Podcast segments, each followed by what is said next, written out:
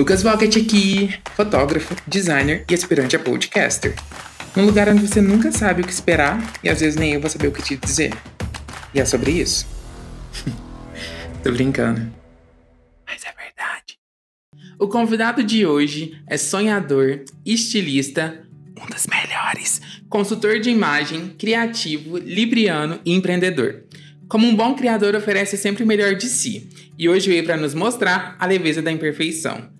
Seja bem-vindo, Leandro Castro. Obrigado, Lucas. Estou muito feliz com o convite e por essa abertura, hein? Caprichou. Eu tô mega feliz de você estar tá aqui. E, gente, o Lê é incrível.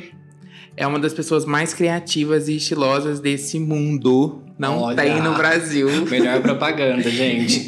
é verdade, gente. É real oficial. Vocês podem conferir. E hoje eu quero compartilhar esse episódio com ele, para ele contar um pouquinho da experiência dele. Ele é estilista, ele é incrível e vai acrescentar muito para todos nós. Então, pode se apresentar melhor, sinta-se em casa. Bom, vamos lá, começar, né? Meu nome é Leandro Castro, né? Que é como eu me apresento nas redes sociais. Eu tenho 26 anos e a moda na minha vida, acho que eu não tenho uma data exata de quando eu comecei a gostar de moda, porque eu sempre me vi gostando de moda. Eu acho que principalmente pela dificuldade do acesso a ela. Né, como uma criança gay, os pais começam a vestir essa criança de uma forma mais masculinizada e aquilo não me agradava tanto. E aí eu buscava maneiras de me vestir melhor de acordo com o que eu gostava, de maneira escondida. Então eu customizava minhas peças escondido. Então desde pequeno eu, eu sempre gostei dessa parte do, do vestuário, sempre assistia vídeos de desfiles escondido, enfim. Então foi um mundo que sempre que me atraiu, legal. assim, sabe? Sempre me imaginei numa passarela. De início pensei que eu queria ser modelo, na verdade. falei, ah, acho que eu quero desfilar. E depois ah, a gente tenta, né? De vez em quando. É que o Lucas capricha demais nas fotos, a gente parece que é profissional, mas profissional é, é ele. e, e aí, dessa forma, eu fui entrando na moda, fiz curso de modelo. E eu fui vendo que não era exatamente isso que eu queria. Eu queria estar por trás daquilo, né? Criando as roupas e ver as pessoas vestindo elas. E isso foi crescendo. Eu, quando era pequeno, eu saía de casa mais cedo para ir pra escola, passava na casa da minha avó, minha avó tinha uma máquina de costura eu ajustava as minhas calças para poder ir de calça skinny para escola, Olha com só. pontos largos. Ia para escola de calça skinny. Quando eu saía da escola, eu passava na minha avó, soltava esses pontos e voltava para casa com a calça reta, né? então, assim, eu sempre dei um jeitinho de, de me vestir da maneira que, eu, que eu queria. Então a moda entrou na minha vida dessa forma. Depois eu comecei a customizar peças, pintar manualmente, uhum. tingir. Então sempre foi assim, até eu realmente fazer moda, que foi outro sacrifício, até todo mundo entendeu o porquê. Porque a moda é muito banalizada, né? Na verdade, é uhum. é algo muito. A moda ela, é, ela é entregue de uma forma tão simples para o consumidor que ela passa por ser banal. E na verdade ela não é. Existe um trabalho gigantesco até essas peças chegarem na para os clientes, né? Uhum. Na, nas lojas e tudo mais. E aí eu queria descobrir isso. Então, quando eu entrei na faculdade, eu não tinha muita referência. Eu lembro que no meu primeiro dia de aula eu entrei um pouco atrasado, porque eu comecei a fazer o cursinho pré-vestibular. Pré uhum. E eu vi que aquilo não era para mim. E aí eu fui insistir, falei, quero fazer moda, quero fazer moda, então eu vou embora de casa, vou trabalhar e vou me virar e vou fazer moda porque é o que eu quero. E aí deu certo, comecei a fazer moda, não saí de casa, meus pais não deixaram, aceitaram a moda na minha vida. E quando eu cheguei na, na sala de aula, me perguntaram quem são seus estilistas de referência. Tipo, eu não tinha, assim, não, não, era, não acompanhava tanto. Eu morei em Jericoara, uma cidadezinha de menos de 4 mil habitantes a vida toda. Gente, a minha referência de estilista era Marcelo Ortali, que faz aquelas roupas de rodeio. Desfile para mim era baile da rainha. Então, assim, era uma referência extremamente interiorizada. Eu não tinha essa uhum. noção do, do luxo, de marcas de grande porte, de que existiam bolsas que valem um carro. Então, assim, isso é. não era acessível para mim. E foi aí que eu comecei a aprender, a me dedicar e descobrir o que realmente era moda e ter a certeza de que eu era apaixonado por aquilo. Entendi, que legal, Lê. E esse período que você fazia, a, ajustava as suas calças, você tinha quantos anos mais ou menos? Eu acho que eu tinha por volta de uns 10 anos. Por aí só. de 10 a 12, eu já comecei a, a fazer isso, sabe? E aí depois isso foi melhorando uhum. cada vez mais. Eu não sabia manusear a máquina, minha avó que fazia para mim. Depois eu aprendi a dar ponto na mão, que aí quando ela não podia, eu fazia sozinho. Que legal, e já foi uma forma do seu talento se despertar, né? Porque assim, foi uma coisa que você queria para você, mas que você tinha habilidade, né? Mesmo que a sua avó te ia ajudando, Sim, você... é uma coisa que eu costumo dizer que, que, é como o desenho na minha vida. Eu não sei desenhar, não nasci um, um profissional que tem o dom do desenho, por exemplo. Uhum. Mas eu aprendi a desenhar, que era uma coisa que eu queria trabalhar. Então eu falo que muita coisa a gente aprende na, na prática mesmo, na existência. Eu acho que a gente pode aprender qualquer coisa. Então foi a mesma Verdade. coisa, foi o desenho. Eu não sabia desenhar nada. Nada. E as pessoas veem meus desenhos de roupa e falam, nossa, você desenha muito bem. gente, é verdade. Que desenha dom, mesmo. que talento. Eu falo, gente, não é dom e não é talento. É prática. É sim, ele tá sendo modesto. Não, gente, é sério. Porque quem sabe desenhar, sabe desenhar tudo. Sabe? Tipo assim, tem uma facilidade. Eu não tenho. Eu sei desenhar roupa, eu sei desenhar roupa feminina. Põe pra desenhar um masculino também, eu já não sei. Então, assim, é muito a prática, é o que eu gosto, então eu fui me aperfeiçoando nisso. Então acho que a gente consegue aprender de tudo. E desde pequeno eu vi que tinha jeito de fazer isso, sabe? Uhum. Mil tutoriais no YouTube. E assim a gente vai aprendendo. E muita coisa você foi buscando para aprender sozinho, né? Sim, com certeza. Sozinho e escondido. Então não podia nem ser um vídeo de 30 minutos no YouTube, não. Tinha que ser um resumão para ver como que fazia. Outras técnicas de costura que a minha avó tinha, de ajustes, né? Ela não sabe fazer roupa. E aí a gente vai adaptando pro que dá para fazer. É. E é muito, muito engraçado, né? Você tá com quantos anos mesmo, Lê? 26. Gente, eu sou péssimo. eu sempre pergunto pra todo mundo. Porque eu tô ficando velho. E a gente vai esquecendo. Não, é então. Isso é porque eu completei 19 semana passada. É super recente. E, enfim. Mas o que eu quero dizer é que, assim, você foi buscando tudo isso e foi aprimorando. E até hoje você não parou, né? Que você é um perfeccionista. É, então, eu não gosto muito da zona de conforto. Eu, a zona de conforto ela acaba me, me deixando inquieto. Não gosto. Então, eu sempre gosto de estar tá aprendendo. Quando eu sei que eu estou dominando alguma coisa, eu começo algo novo e vou juntando tudo, sabe? Porque uhum. tudo dentro da área da moda, claro. E eu gosto de juntar tudo para oferecer um, um, serviço melhor, entendeu? Porque a gente começa a estudar, depois você termina e você vai trabalhar, você adquire experiência, depois você vai incrementando mais coisas, vai aprendendo. Foi assim que o marketing entrou na minha vida. Quando eu comecei a trabalhar de estilista, chegou um momento que eu tava cansado dentro da empresa, falando, não aguento mais fazer isso, pelo amor de Deus, me coloca para fazer outra coisa. Aí eu comecei a ir atrás do marketing de moda, fiz cursos de marketing e tudo mais.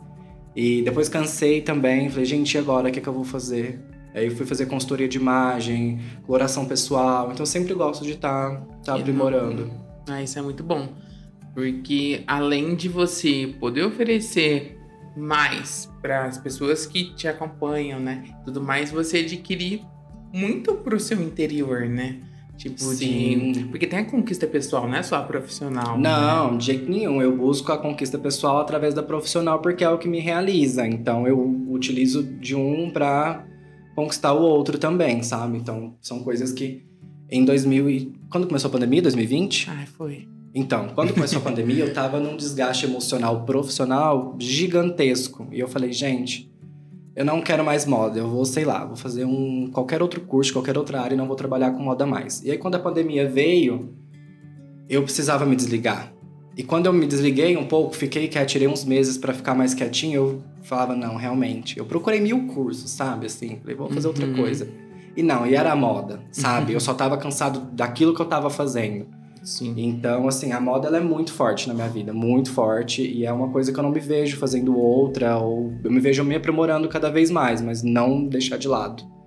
Legal. E eu queria saber, Lê, é, alguém te inspirou nisso? Tipo, a sua avó, alguém assim, de onde veio esse interesse? Eu sei que foi meio algo natural, né? Mas por você inicialmente, mas teve alguém que você via, admirava meio que assim de longe?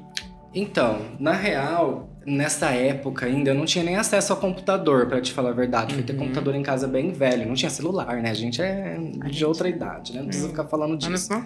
É, mas assim, não tinha celular, não era, não era tão fácil o acesso. Então, assim, as minhas referências eram muito poucas. Eram mais realmente da minha avó, que eu achava incrível. Ela conseguia ajustar uma calça. Eu falava, gente, já consegue mudar o modelo de uma roupa. então, imagino que não dá para fazer. E eu sempre fui muito curioso. Então, às vezes, eu pegava roupa velha, eu desmanchava para entender como que funcionava.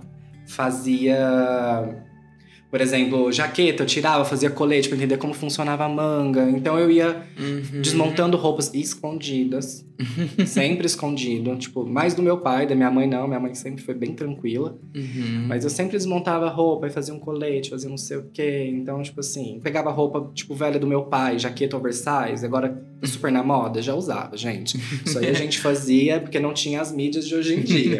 Mas é algo bem antigo. Então era isso, sabe? De realmente pegar de curiosidade mesmo. Sempre tive, nunca tive apreço por outra coisa. Uhum. Não sei te explicar. Tipo, nunca quis música, tipo assim, nada. Sempre me via Nunca pensou em fazer direito, não. Deus me livre. Não, direito. Meu pai queria que eu fizesse nada agronomia. Ai, não. Não, tipo, nada contra mim, gente. É que nada a gente contra. nasce propício para certas coisas e não dá nada certo. Contra. Aí, tipo assim, não dava, sabe? Meu pai queria que eu fizesse agronomia, engenharia química, sei lá. Ai, tipo, gente, falava, agroboy não. Ai, não dá, né? Agroboy é bonito e tal. Eu gosto, mas não para eu ser. Posso arrumar um para mim, mas fica a dica aí para quem tá ouvindo também. Alô, agroboys! que eu adoro uma fivela e um chapéu, mas eu não. Lê, e me conta um pouquinho da sua busca pela perfeição.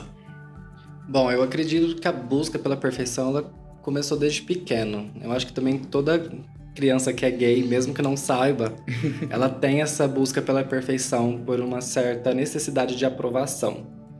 No meu caso, eu acho que foi muito por conta do meu relacionamento com meu pai, que a gente tinha uma relação bem próxima. E quando eu era bem pequeno ainda, acho que eu tinha 4, 5 anos, segundo ele, ele já percebeu que eu tinha um jeito um pouco diferente, já não me interessava pelos brinquedos masculinos, uhum. digamos assim. E ele acabou se afastando muito de mim. E eu sempre fiquei buscando essa perfeição. Então, perfeição onde? Na escola, tentava ser o melhor aluno, uhum. é, me dedicava. Então, tudo que eu fazia, já que eu não fazia o que ele gostava, eu tentava ser bom para que houvesse certo reconhecimento. Então a busca pela perfeição começou aí. E quando você entra no, no mercado de moda, vou falar do mercado de moda porque uhum. é o que eu tenho experiência, mas eu acredito Sim. que qualquer outro profissional. Mas quando você entra no mercado profissional, quando eu entrei na faculdade, eu via uma disputa gigantesca. Então eu sempre tentei dar o meu melhor novamente ser o melhor aluno, tudo que tem, tudo que tinha na faculdade eu queria estar no meio, então se tinha um desfile, não importava se era da minha sala não, eu queria estar no meio, eu queria estar organizando, eu queria de alguma forma participar. Então eu sempre tive esse jeito de querer estar um pouco no meio de tudo para aprender, para me destacar porque era uma maneira que dentro de mim eu sempre acreditei que em algum momento ele ia olhar e falar: nossa, não, meu filho conquistou alguma coisa, enfim. Então acho que começava muito por isso. Uhum. E foi um longo processo até começar a me desprender disso. De fazer, buscar algo perfeito para outro e não por mim. Uhum. Lógico que eu quero ser bom, quero estudo para isso, pratico para isso, mas eu vi que durante muito tempo eu fazia isso para ele, não por mim. Tipo, para que uhum. as pessoas olhassem e falassem, não, deu certo, sabe? Sim. Então, quando eu entrei na faculdade, minha maior preocupação era sair desempregado, porque assim, dei um trabalhão para fazer moda. Se eu saísse desempregado, dependendo dos meus pais. Então, assim, era a minha maior preocupação. Então, eu fiz todos os estágios possíveis em várias áreas diferentes. E aí, graças a Deus, no último ano, no último ano não, no meu segundo ano de faculdade, meu coordenador me indicou para uma vaga na, na onde eu trabalhei por muito tempo. Uhum. Nessa época eu não passei na entrevista. Fui na entrevista, fiz, não passei. Aí no meu último ano de faculdade, eu acabei um outro estágio que eu fazia com estamparia em uma semana. Na outra semana eu fui para Ribeirão Preto, passar o carnaval lá. Eu tenho um familiar lá e eu fui uhum. para lá. Lá me deu um, um clique, aí eu mandei uma mensagem pro Paulo no Facebook e eu conheci ele dois anos antes, na faculdade, que ele foi fazer uma palestra. E aí eu mandei mensagem pra ele, ó, tô aqui em Ribeirão Preto, vou ficar aqui a semana toda, não tem algum dia que você pode me atender pra você me dar umas dicas de tecido, vou te mostrar o meu projeto pro TCC, vezes você consegue me ajudar. E fui, uhum. sem intenção nenhuma e tudo mais. Gostaram de mim e deu certo, rolou o estágio lá. Eu comecei a fazer o estágio e aí eu, a intenção era ficar em Ribeirão é, morando com essa familiar que eu tinha, que eu tenho lá. E comecei o estágio, mas não deu muito certo morar com ela. E aí eu acabei tendo que voltar. E eles foram muito generosos nesse ponto que em dias específicos eu ia. Uhum. E aí eu estudava, eu morava em Jericoara. Aí eu saía de manhã, ia para Franca, pegava ônibus para Ribeirão, fazia estágio o dia inteiro. Nossa. Voltava para Franca, estudava, né? A época Uma que a gente já se conhecia nessa uhum. época. E depois voltava para Jericoara para dormir. Então, assim, foi um rolê bem, bem louco para fazer esse estágio. Mas foi graças a ele que eu fui efetivado. Eu fui efetivado em agosto, no meu último ano de faculdade. Ai, que bom. Então, assim, graças a Deus eu terminei a faculdade com a carteira assinada de estilista. Isso é muito, muito legal, né? Porque tem mesmo essa pressão, essa cobrança que a gente coloca pra gente mesmo, visando os outros, né? As pessoas que a gente ama. Sim. E eu entendo essa preocupação porque era a minha também de acabar a faculdade, e aí, você não tiver o emprego, né? Vamos falar que assim que, que vamos falar que eu escolhi errado, vamos falar Sim. que eu não sou bom o suficiente e não sei eu o quê. Eu avisei, o clássico. Nossa. Tivesse feito boca, agronomia, gente. tava empregado. tava nada, a gente nem, nem terminava a faculdade. Né? No primeiro marquia. Pois eu é. já ia ter corrido. Nossa. A primeira cobra que eu vi. Exato. Já era. mas é, é, realmente isso. Então eu fazia, não era tanto, lógico que era para mim, mas o que mais me, o que doía era essa parte de agradar outras pessoas, sabe? Mas graças a Deus deu tudo certo. Aí eu comecei a trabalhar como estilista, para onde eu fiquei por quatro anos, um pouco mais. E foi onde eu aprendi muito, que foi a empresa que me deu a oportunidade de trabalhar com marketing também. Foi onde eu conheci São Paulo Fashion Week, conheci marcas brasileiras gigantes. É... Eu lembro de você no desfile, os é, looks. O São Paulo Fashion Week é, é, é um perrengue, viu? A foto é bonita, mas olha, não é tudo isso não, viu, gente? É maravilhoso, lógico, mas é como eu te falei, a moda ela é entregue de uma forma tão fácil que ela parece ser banal.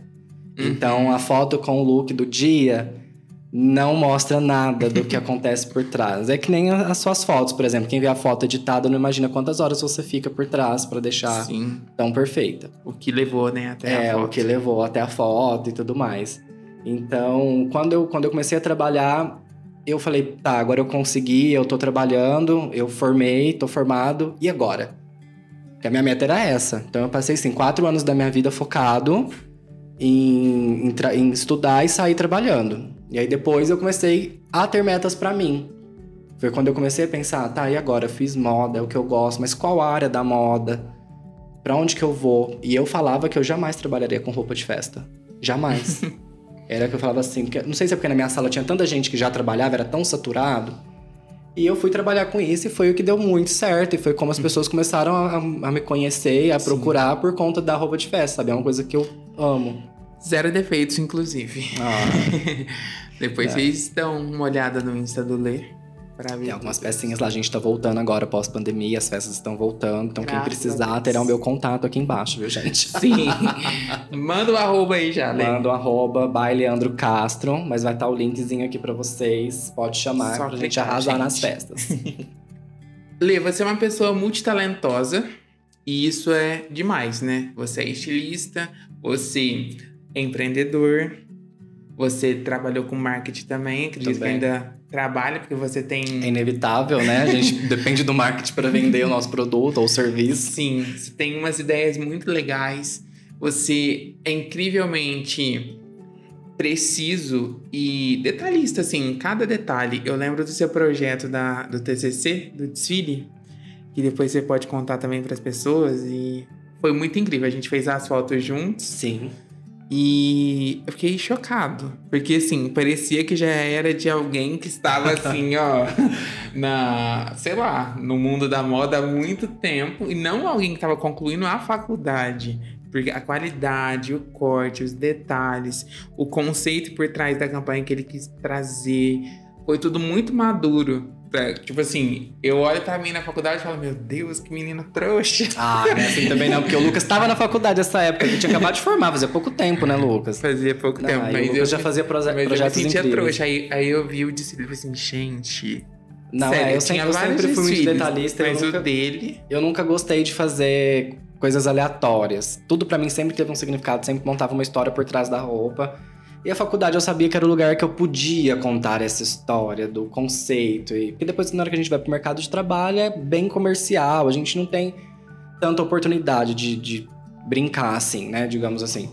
E uh, o meu TCC, ele tinha um projeto bem bacana, né? Que era falar sobre a psicologia do, dos vilões dos contos de fada, a influência que eles têm na, na, na, nossa vida. E é muito interessante, por sinal. Quero continuar esse projeto. Tá paradinho, mas ele vai, vai vou é continuar. É Felicidade Exótica, né? É, o nome da minha coleção foi é. Felicidade Exótica, né? Porque falava muito desse conceito do que é felicidade, né? Porque as pessoas criticam uh, os vilões pelas suas atitudes, mas nada mais são do que pessoas querendo conquistar o que elas desejam e são pessoas que são apedrejadas pela sociedade ou por não terem um padrão de beleza ou por não seguirem a religião que eles querem então, assim, é a questão do cancelamento que a gente por vive hoje em dia. né? Pro povo. Exato, por fazer o que ela quer, da mulher independente. Então, assim, fica muito aprisionada ali nas princesinhas, que a mulher ela tem que ter um marido, que ela depende de um homem. Então, assim, a gente trabalhava isso e falava sobre a felicidade exótica, que é você ser feliz por si só, sem. Sim. Ter que agradar ninguém, né? Sem ter que agradar ninguém, exato. E, e foi isso que eu vi no podcast que a Carol com K, né, que a gente tava conversando antes é, que ela comentou que é muito chato ser a mocinha. Exato. E eu concordo, porque assim, a mocinha tá sempre querendo agradar. Sim. Sempre pensando, ai, será que eu posso? Ou... E será que as pessoas pensam, ela tá feliz? Exato. Então, tipo assim, a Carol Conká é um caso à parte, que para mim, ela é uma artista tão sensacional. Sim tão maravilhosa. Eu quase coloquei uma música dela para tocar no meu, no meu TCC. quase coloquei, mas acabou não dando certo. E ela é um exemplo próprio disso, que as pessoas cancelaram ela por atitudes que, ok, não foram certas, mas precisava tanto. Exato. Já que era um jogo, tira ela do jogo e acabou, gente. Aprecia a arte. Ela vende arte, ela não, não tá vendendo todo o pessoal, erra, o dia a dia dela. Ela tá vendendo a arte dela e ok. E todo mundo erra. E assim, Carol, se um dia você ouvir isso. É, se um dia você já vou estar chorando em lágrimas, ah, tá? Eu também. Mas assim. É, não, mano, tá certíssima. Não nas atitudes, assim. É, mas, mas assim. reconhecido. E o álbum que ela fez e... agora, eu não acabei de ouvir ele inteiro ainda, mas as músicas delas retratam muito isso. Sim. Sabe? Ninguém sabe a luta que foi para ela chegar onde ela tá. É um então, assim, a gente entra né? em tantos méritos, tantas coisas que precisam ser debatidas, né? Mas é, é, é complicado. A sociedade é complicada. Mas graças a Deus tem evoluído muito e rápido, Sim. tenho achado. Então, eu acredito, eu tenho esperança de uma sociedade mais, mais tranquila, mais equilibrada. Né, espero. Vamos todo mundo, né, buscar uma ajuda psicológica. Gente, é exatamente. Terapia Para. não é para quem precisa. Procurem terapia antes de precisar, pra não precisar. É a melhor prevenção. Exato. Melhor que vacina é terapia. Brincadeira, os dois, pelo amor de Deus. É, também. e a leveza da imperfeição. Você acredita na ideia de que feito é melhor que perfeito? Eu acredito. Que eu acho que tudo, eu acredito que tudo que a gente faz com carinho, ele é bem feito. Ele pode não ser o melhor, mas ele é bem feito. Se você faz com carinho, faz com vontade, você deu o seu 100%, cada um tem o seu 100%, uhum. ele vai ser bom. Ele pode não ser o seu melhor ainda, mas você vai aprender. Então, eu assisto muito a, a Nativosa e ela sempre fala muito disso de que se você começou já com um produto perfeito, talvez é porque você começou tarde demais. então, porque quando você começa, você não tem 100% de conhecimento, você vai errar. Mas Sim. você tem que estar tá pronto ali para corrigir o erro e melhorar.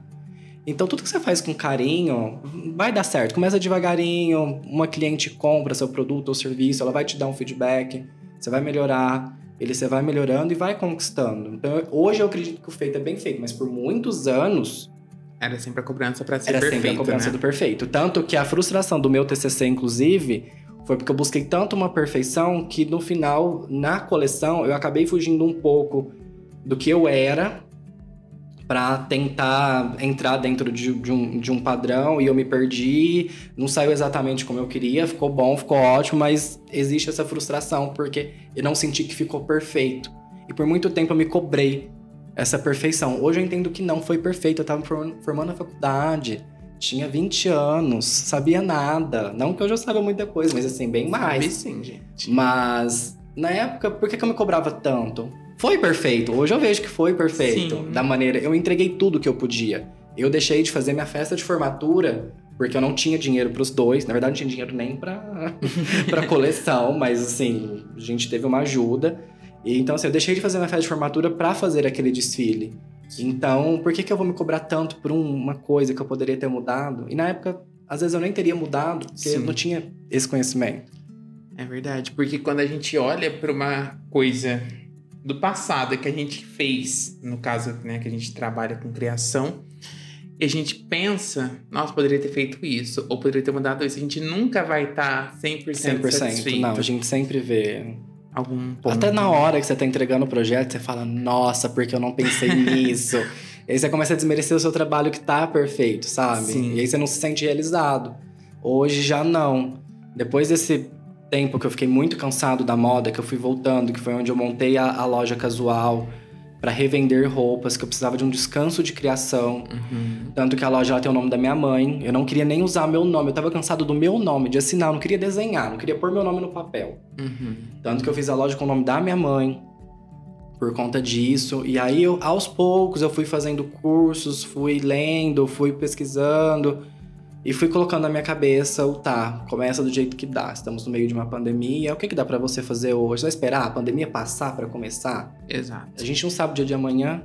Melhor dar um passo. Melhor dar um nenhum. passo de cada vez do que nenhum, sabe? Então hoje eu sou grato por isso, mas demorei.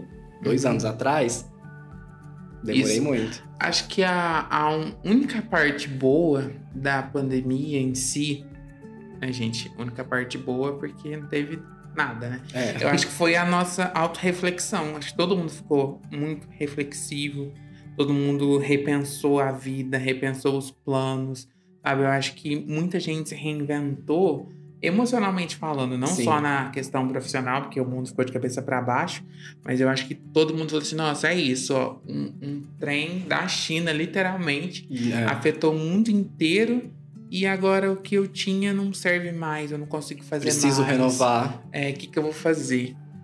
E isso é surreal pra gente ver que, assim, tudo a gente consegue dar um jeito, né? Mesmo no caos, Sim. a gente consegue encontrar algo que possa nos transformar. E essa questão da perfeição, para mim, é muito complicada. Hoje em dia eu tento ser menos crítico com isso. Mas eu já cheguei a refazer trabalho que estava pronto depois de dias e ainda assim não estava satisfeito. Aí hoje eu entendo que eu preciso do, do, de um tempo. Às vezes eu acabei aqui, mas ainda não gostei. Eu não fico mais na frente do computador ou, ou o que quer que seja Assistindo. tentando. Eu saio, eu desligo, tento assistir alguma coisa ou sair de casa se dá para sair dois dias depois eu Exato. volto. E é engraçado como a percepção muda, porque você via uma coisa que você nem enxergava. Ah, mas por que, que eu tava fazendo assim? Você se questiona, e é tão bom se questionar, porque parece que você tá vendo como se fosse outra pessoa, mas é uma versão diferente sua. Exato. Pode parecer muita viagem, gente, mas. Mas é, é muito real. é muito real. Mas eu acho que funciona muito assim, pra para pelo menos quem é da área criativa. criativa né? é, assim. a gente tem que às vezes aprender a deixar um pouco sair, respirar e, e depois voltar. É a questão que a gente estava falando sobre os stories. Uhum. Que antes, é, muitas vezes, quando eu, eu trabalhava, eu ficava, tipo, horas para gravar um story. Eu não tenho dificuldade de falar, mas às vezes uma palavrinha que saiu um pouco errada, eu queria corrigir um texto inteiro. Sim. E hoje não. Hoje eu gravo os stories, se eu falei errado, se for muito errado, óbvio, eu vou corrigir, mas às vezes eu corrijo até depois. Gente, desculpa, eu falei errado. Uhum. Porque as pessoas precisam ver que a gente é real. A gente Sim. erra, por mais que a gente estude e tudo mais, a gente comete erros. Então hoje eu gravo, eu nem fico me ouvindo. Eu vou legendo o vídeo, corrijo ali. Se eu vejo que eu errei alguma palavra, eu escrevo, corrigindo e ok. Porque senão a gente perde muito tempo corrigindo uma coisa quando dá pra gente fazer outra, sabe? Exato. E foi assim comigo também, não nos stories, ainda tô aprendendo, gente. Vocês vão ver lá poucas vezes. Às vezes eu vou estar mais à vontade, às vezes não. Mas aqui com podcast mesmo. Eu lembro de ter gravado o primeiro episódio e mandado para ler. Porque eu sempre gostei muito da opinião dele. E ele é sempre muito sincero. E ele falou assim: Eu gostei, mas eu acho que ainda não tá refletindo você. Porque eu acho que eu tava muito tímido. Foi. E olha que eu tava sozinho, entre aspas, né, gravando. Então, assim, foi um. Tá sendo um processo, né? Muito grande. Igual eu tô aprendendo, nunca tinha mexido com áudio e microfone. Ainda faço vários testes toda vez com cada convidado. E quando tá em outro ambiente, ainda é mais complicado ainda. E talvez tenha episódios que vão ter barulhos, talvez tenha episódios que não estejam tudo do jeito que eu queria. Mas eu é sei. o processo. É o processo. E não vai dar pra sempre voltar e fazer de novo, porque não vai ficar igual. Não, e assim, se você for esperar o momento certo pra você ter um lugar específico, que não sei o que, do jeito que você Nunca, quer, né? vai demorar tanto. É melhor começar aqui, ó, na sala de casa, gigante. Contém ironia, gente, viu? Tá dando eco. Contém muita ironia, mas graças a Deus estamos aqui. E é sobre isso, gente. É sobre buscar fazer o nosso melhor, mas sem temer errar. Eu Sim. acho que o erro não pode impedir a gente de tentar. Eu também acho. A gente tem que fazer, às vezes, ficar planejando muito dá mais errado do que fazer o que a gente Sim. tá com vontade e Vamos. fazer dar certo. Sim, a gente precisa tentar trazer a leveza para tudo que a gente vai fazer, Sim. para que flua. Gente, a vida já é tão difícil. Sim. Se a gente ficar carregando peso desnecessário, não dá, né? É, Então a gente tem que tentar manter leve. A gente passa a maior parte do nosso tempo trabalhando. Então se a gente não trabalhar com o que gosta e tá feliz com aquilo, Nossa, olha, vai ser um sacrifício. vai, haja remédio, viu? Haja terapia. Eu lembrei da Carol agora de novo. Na sala deve estar pensando na gente. Provavelmente. ai, ai. Aquele meme icônico, né? Qualquer coisa me passa medicação. Ah. Oi, Carol, você vai ter que ouvir esse podcast, não tem jeito. Vou ter que te mandar o link. Vou ter que mandar o link via DM. Ai, Lê, mas foi muito legal. Obrigado por compartilhar com a gente um pouquinho da sua jornada com a moda, um pouquinho de tudo isso. Mas calma aí que não acabou, não. Vamos lá. Nem você, nem quem tá ouvindo a gente nesse momento. Espera um pouquinho, gente. Dá stream aí. Compartilha com os amigos. Manda, manda agora, que agora tem mais coisas. Isso. E Lê, eu não te avisei muito bem sobre o que era o próximo quadro, mas temos o Complete Se Puder. Ai, meu Deus, vamos lá. Tô nervoso, gente. Bom, se hoje fosse ontem, Terei bebido mais água. demorei, mas entendi. Que nem tudo é perfeito. Mais importante que ter, É ser. ser feliz é. Ser quem você é. A moda nunca, Está fora de moda. a questão da perfeição. É coisa da cabeça da gente, gente. Arrasou! Melhor do mundo, amei. e Lê, você tem alguma história pra compartilhar com a gente? Uma história engraçada, um momento que pode ter sido tenso, mas hoje você ri demais da conta. No nosso Throwback Trash. Bom, eu tenho um perrengue chique pra contar pra vocês. Em um do São Paulo Fashion Week que eu fui, é, estávamos eu, Jéssica e Paulo. E quando a gente ia pro São Paulo Fashion Week, a gente ia normalmente pra fazer compras de roupas pra uma das lojas que a gente trabalhava. A gente trabalhava para um grupo, uma das lojas vendia roupa de festa multimarca, e algumas dessas marcas desfilavam no São Paulo Fashion Week, que é onde a gente ganhava os, os ingressos, os convites para poder assistir os desfiles, fazer conteúdo pra loja e tal. E era muito corrido, porque a gente ia para São Paulo, são quatro horas de viagem de Ribeirão até lá. É, aí a gente ia para o showroom dessas marcas. É, é uma compra mais extensa, então é bem cansativo, porque você prova vestido por vestido, você põe na modelo, analisa, enfim. É, é bem, é bem chatinho. Uma hora a gente conta como funciona esses bastidores da moda aí. Fomos correndo, literalmente, de Uber, maquiando no, no, no Uber, assim. Tem alguns vídeos, depois vou postar no, no Instagram para vocês verem. Maquiando no Uber, chegamos correndo. E a previsão era de frio. E eu fui com uma blusa muito de frio, um moletom, gola alta e tudo mais. Só que lá dentro do local era muito quente. E eu gravando os stories que a gente tinha chegado pra loja, fazendo conteúdo pra loja que a gente trabalhava. E um calor assim tremendo. A Jéssica e o Paulo foi pra fila, que eles não gostavam tanto de aparecer. E eu tenho mais facilidade pra gravar, pra falar. Fui gravar os stories e andando e mostrando e não sei o quê. E essa, e essa camiseta que eu fui era de uma parceria da Ering com uma, com uma blogueira e tudo mais. Estou eu andando e tô vendo que tem gente andando atrás de mim, meio que falando de mim ou comigo. Mas eu tava tão corrido que eu não, não entendendo o que tava acontecendo. Eu gravei, parava. Aí, quando essa pessoa ia chegando perto de mim, eu já tava, tipo, gravando outro e eu tô vendo que essas pessoas estão me acompanhando, né? Beleza, acabei de gravar. Ah, você tá com a blusa da fulana pra Ering e não sei o quê. Eu falei, tô, né? Gostou e tudo mais. A blusa era da Camila Coutinho, Hum. pra Ering, de uma coleção que ela fez. Tô, não sei o que, gostei, não sei o que. Tá, e fui, saí, obrigado. Me elogiou, saí e pronto, né? Cheguei assim do lado. Falei, aquela moça ali veio perguntar, reconheceu minha blusa que era da Ering. Aí eu olhei bem assim, eu falei, Jéssica, é a Camila Coutinho? a Jéssica. Bicha, é a Camila Coutinho. E eu falei, Meu gente, ela Deus. falou comigo. E você nem percebeu. E eu não percebi que era ela. Camila Coutinho, se um dia você ouvir isso, desculpa. Eu tava muito apavorado trabalhando. Vou te mandar via DM. Eu tava muito apavorado trabalhando. Então, assim, eu não te falei, eu devia ter pedido uma foto e tudo mais. Eu não fiz todo esse processo. Depois eu fiquei, gente, agora? Eu não vou chegar nela e falar, desculpa. Ela tava entrando em outro desfile. Tipo assim, eu não vi ela depois no evento mais. Ai, meu Deus. É, gente, mas acontece, a correria é tanta, e no São Paulo Fashion Week a gente vê muitas personalidades, assim, da moda, de- desse mundo fashion e tudo mais.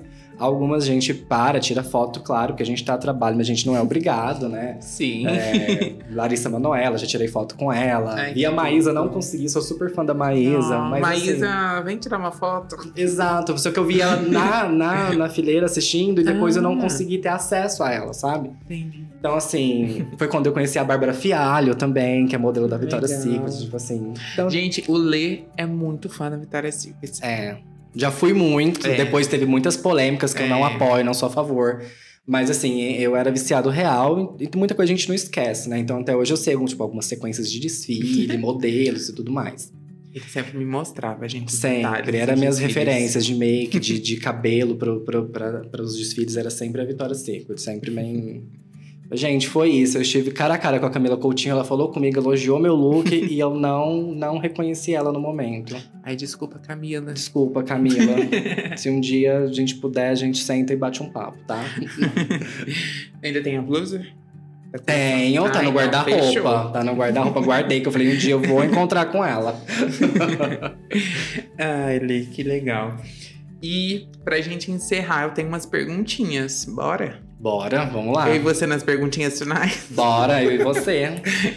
Ai, Jade. Eu não quero ser eliminado. Sou Team Jade, gente. não, desculpa. gente, a Slow não tá aqui. É, graças a Deus, a Slow não tá aqui. Ninguém tá de rosa hoje. Sim. Tá tudo certo. Qual filme, série ou livro te inspira? Eu tô muito apaixonado em Heartstopper. Ah, Muito, para. Eu vi que você muito. postou. Eu não Eu li consegui. todos os livros. Todos E- já. Ah, são três, vão lançar mais um agora. E eu espero que essa autora escreva muito mais, porque é o clichê mais fofo da vida. Oh. É muito fofinho. Eu acho que eu não vivi um romance na minha adolescência, porque a minha escola não tinha armários. Então, tipo assim, não tinha como ninguém derrubar o livro e tudo mais. Mas, assim, nossa, eu queria muito ter assistido isso quando eu tinha meus 13, 14 anos, sabe? Pra enxergar realmente, porque a, a, a vida gay é apresentada da gente de uma forma tão injusta. Então, assim, eu tô apaixonado, tô indicando pra todo mundo. Assistam Heartstopper na Netflix. Não. E leiam os livros que vale a pena. Os livros são grandes, mas são quadrinhos. Muito fofos, muito fofos. Você lê bem rápido, tipo, em uma horinha você lê cada livro, sabe? Então, assim, é o que eu tô indicando pra todo mundo Ai, agora. gente, eu vou assistir. Um amigo já falou. Aí eu tava esperando o Vini pra gente assistir junto. Ai, assista. É quatro horinhas você assiste a série também, que é, é, é pequenininha, é meia hora cada episódio, são oito. Gente, vale muito a pena. Até pra, pra quem não conhece, não tem um amigo gay, não tem nada, pra, pra ver como, como é lindo. O, o amor é lindo, né? De todas as formas. Ah. Uma série pras gays, pras Uma série gays. pras gays, gente. Precisa. Precisa, a gente precisa se sentir representada. mas, é, mas é sério, é, vale, vale super a pena. Agora, de moda, gente, eu amo Project Runway. Que não tem todas as temporadas na Netflix, mas aquilo lá me dá uma vontade imensa de costurar. E eu não gosto de costurar, mas dá muita vontade de ir pra máquina e fazer um look, tipo, em 24 horas, sabe? mas eu gosto bastante. Me inspira muito nessa parte de, de design e criação, sabe? Sim. Ai, que legal. Nunca assisti. Assistam, vale a pena. Vou Inclusive, procurar. tem um brasileiro, o Fábio Costa, que ele foi vice-campeão em uma das temporadas. Nossa, que legal. Aí teve um ano que a gente trouxe ele em Ribeirão, a gente fez um evento com estilistas mineiros, que veio Lucas Magalhães e Virgílio, e aí ele veio também. E é Que super bacana. bacana. o trabalho dele. Ele morava fora e ele faz roupas que você consegue usar, tipo, dos dois lados. Elas servem em vários bacana. tamanhos. Não, é muito legal. Ele é, ele é muito. Vou procurar pra ver. Pode se- falar foda aqui? Pode, ele é muito gente. foda, gente. é sério. Sem censura. É, tem que, tem que admirar os designers brasileiros, porque a gente tem muita gente boa aqui no Brasil que faz moda, enfim, outras coisas também, mas Um dia que não dá pra esquecer. eu acho que é o dia do meu TCC. Foi um dos dias mais importantes, assim, da minha vida. Eu tirei um peso tão grande depois daquele desfile que eu só sabia chorar e agradecer minha mãe, porque assim, só a gente sabe o que a Passou gente pouco, passou pra chegar lá. Então, assim, eu fico até emocionado de falar, porque quando acabou aquele desfile, eu falava, gente, meu Deus, como assim acabou, sabe? E eu só olhava pra minha mãe, acho que. te- acho não, tem uma foto que você tirou, que eu tô, tipo, meio que assim, mandando um beijo. Sim. E é pra minha mãe, porque, Ah. tipo, nada disso teria acontecido se não fosse ela, sabe? Então, eu acho que é um dos dias mais importantes da minha vida. Foi o dia que eu me entendi como profissional. E foi uma realização gigante terminar todo aquele processo de quatro longos anos. Que fofo. Um beijo pra Cláudia, deve estar ouvindo a gente, né? Mamis, beijo. A senhora é muito especial pra mim. Mãezona. E qual foi a última vez que você se sentiu vivo? Eu tenho praticado todos os dias me sentir vivo e é inevitável você se sentir triste, enfim, bravo às vezes. E quando eu tô nesses momentos, eu tô tentando trabalhar o silêncio, Uhum. tentando me deslocar. Se eu tô estressada no trabalho, eu tô tentando ir pro quarto, tomar uma água, Respirar. respirar e entender por que, que eu tô ali. Então Uhum. eu, tô, eu tô trabalhando isso diariamente. É, para não deixar, pra não esquecer que eu sou feliz, o porquê que eu faço, eu tô fazendo o que eu gosto. Então, Exercitando a gratidão. Assim. exercitando a gratidão, exatamente. Parece clichê, gente. É meio Mas é. Gavassi no BBB, mas faz muito sentido. Beijo, Manu! Beijo, Manu. Me ouça também, Manu. Poxa, eu Vai mandar pra Manu eu também. ponho todos os meus amigos pra ouvir suas Nossa, músicas. Você te ama, mulher. você foi tudo. Foi tudo. Revolucionou o Big Brother, gente. Pra sempre. E se você pudesse tirar alguma coisa do mundo, o que seria? Preconceito. Eu também. Com certeza, o preconceito. Eu acho que o preconceito limita, limita tanta gente. Eu acho que nós temos tantos talentos e tantas coisas diferentes e as pessoas não fazem por medo. Trabalhando com moda eu vejo muito disso, porque muitas vezes eu atendo clientes que falam, ah, eu adoraria usar isso, mas não uso porque o que as pessoas vão pensar quando eu chegar na festa, no evento, enfim. Eu fico tipo, não faça isso. Seja você. É, a questão da tendência, que todo mundo segue aquilo que tal pessoa usa, eu acho legal, mas eu acho que às vezes fica muito massificante. As pessoas deixam de usar o que elas realmente gostam para estar igual a alguém. Eu acho isso muito perigoso. Isso faz parte do preconceito com elas mesmas. Sim. É, não vou ficar citando preconceito racial, de gênero, Sim. porque isso aí já é clássico. Acho que tá todo mundo cansado de saber que não precisa e tudo mais. Mas acho que o pior preconceito é aquele com você mesmo, que você Sim. deixa de fazer algo pelo outro. Volta na questão da imperfeição. Você quer parecer perfeito para o outro, não para você. E sempre se reprimindo, né? E sempre se reprimindo. Então, assim, foi onde eu também descobri que às vezes. Ah, você vai assim, você vai vestir tal roupa? Vou. É o que eu me sinto bem. Eu acredito que as pessoas julgam muito o, o cafona e o não sei o quê por não estar acostumado a ver. Lógico, tem coisas que não combinam, mas eu acho que dá, cada um tem o seu estilo e dá para adaptar cada tipo de corpo. Eu acho que cada corpo é único. Então, é, é uma coisa que eu gosto muito, que eu tô aprendendo muito com a consultoria de imagem, que é olhar o individual, tirar as medidas e tentar chegar na, na, na- na imagem que a pessoa quer passar através Uhum. das roupas. Muitas pessoas se descobrem e falam, por que eu não vesti isso antes? Por que eu não usei isso antes? Então isso é libertador, é uma coisa que eu E é lindo, né? muito. É lindo. A pessoa pôr uma roupa que ela não tinha no guarda-roupa, porque o guarda-roupa da pessoa é jeans. Eu tenho uma cliente que é muito amiga, Alessandra Beijos, Lê. Ela só tinha jeans no guarda-roupa, uma camisetinha básica, não usava, era um tênisinho. E a gente vem trabalhando há mais de um ano e hoje ela tem vestidos, ela tem saia, ela tem inúmeras peças que ela não usava Ai, que e que hoje ela, ela veste, ela se sente feliz. bem. Então, tipo, isso é um processo libertador, muito É libertador. Então é uma coisa que é o preconceito consigo mesmo que a gente tem que tirar. Exatamente, gente. Sem preconceito, sem amarras. Você ama, gente, a pessoa olhou, falou que não gostou da sua roupa, falei, ai, tô bem, tô confortável. Nossa, eu amei. Beijos. Ou Eu foda-se. amei, eu, Desculpa. é, exatamente, eu foda-se, gente, ninguém paga tuas contas. Quem paga são vocês, então assim. Quando você me pagar, né? eu Às até- vezes a gente faz até uma publizinha, mentira, gente, não faço publi quando eu não gosto. Eu sou um mau vendedor, porque eu não sei vender o que eu não gosto, eu só vendo o que eu realmente gosto, não consigo. E pra gente fechar, o que você diz brincando, mas é verdade. Quando alguém me pergunta se eu gostei da roupa, eu já solto um não, porque eu não sei disfarçar muito, aí a pessoa fica meio assustada, eu falo, tô brincando. Mas no fundo, é verdade. Ai, ai. É isso, gente. Tem coisas, né, que. Se você quer saber. Quer dizer, se você não quer. Ô, Jesus.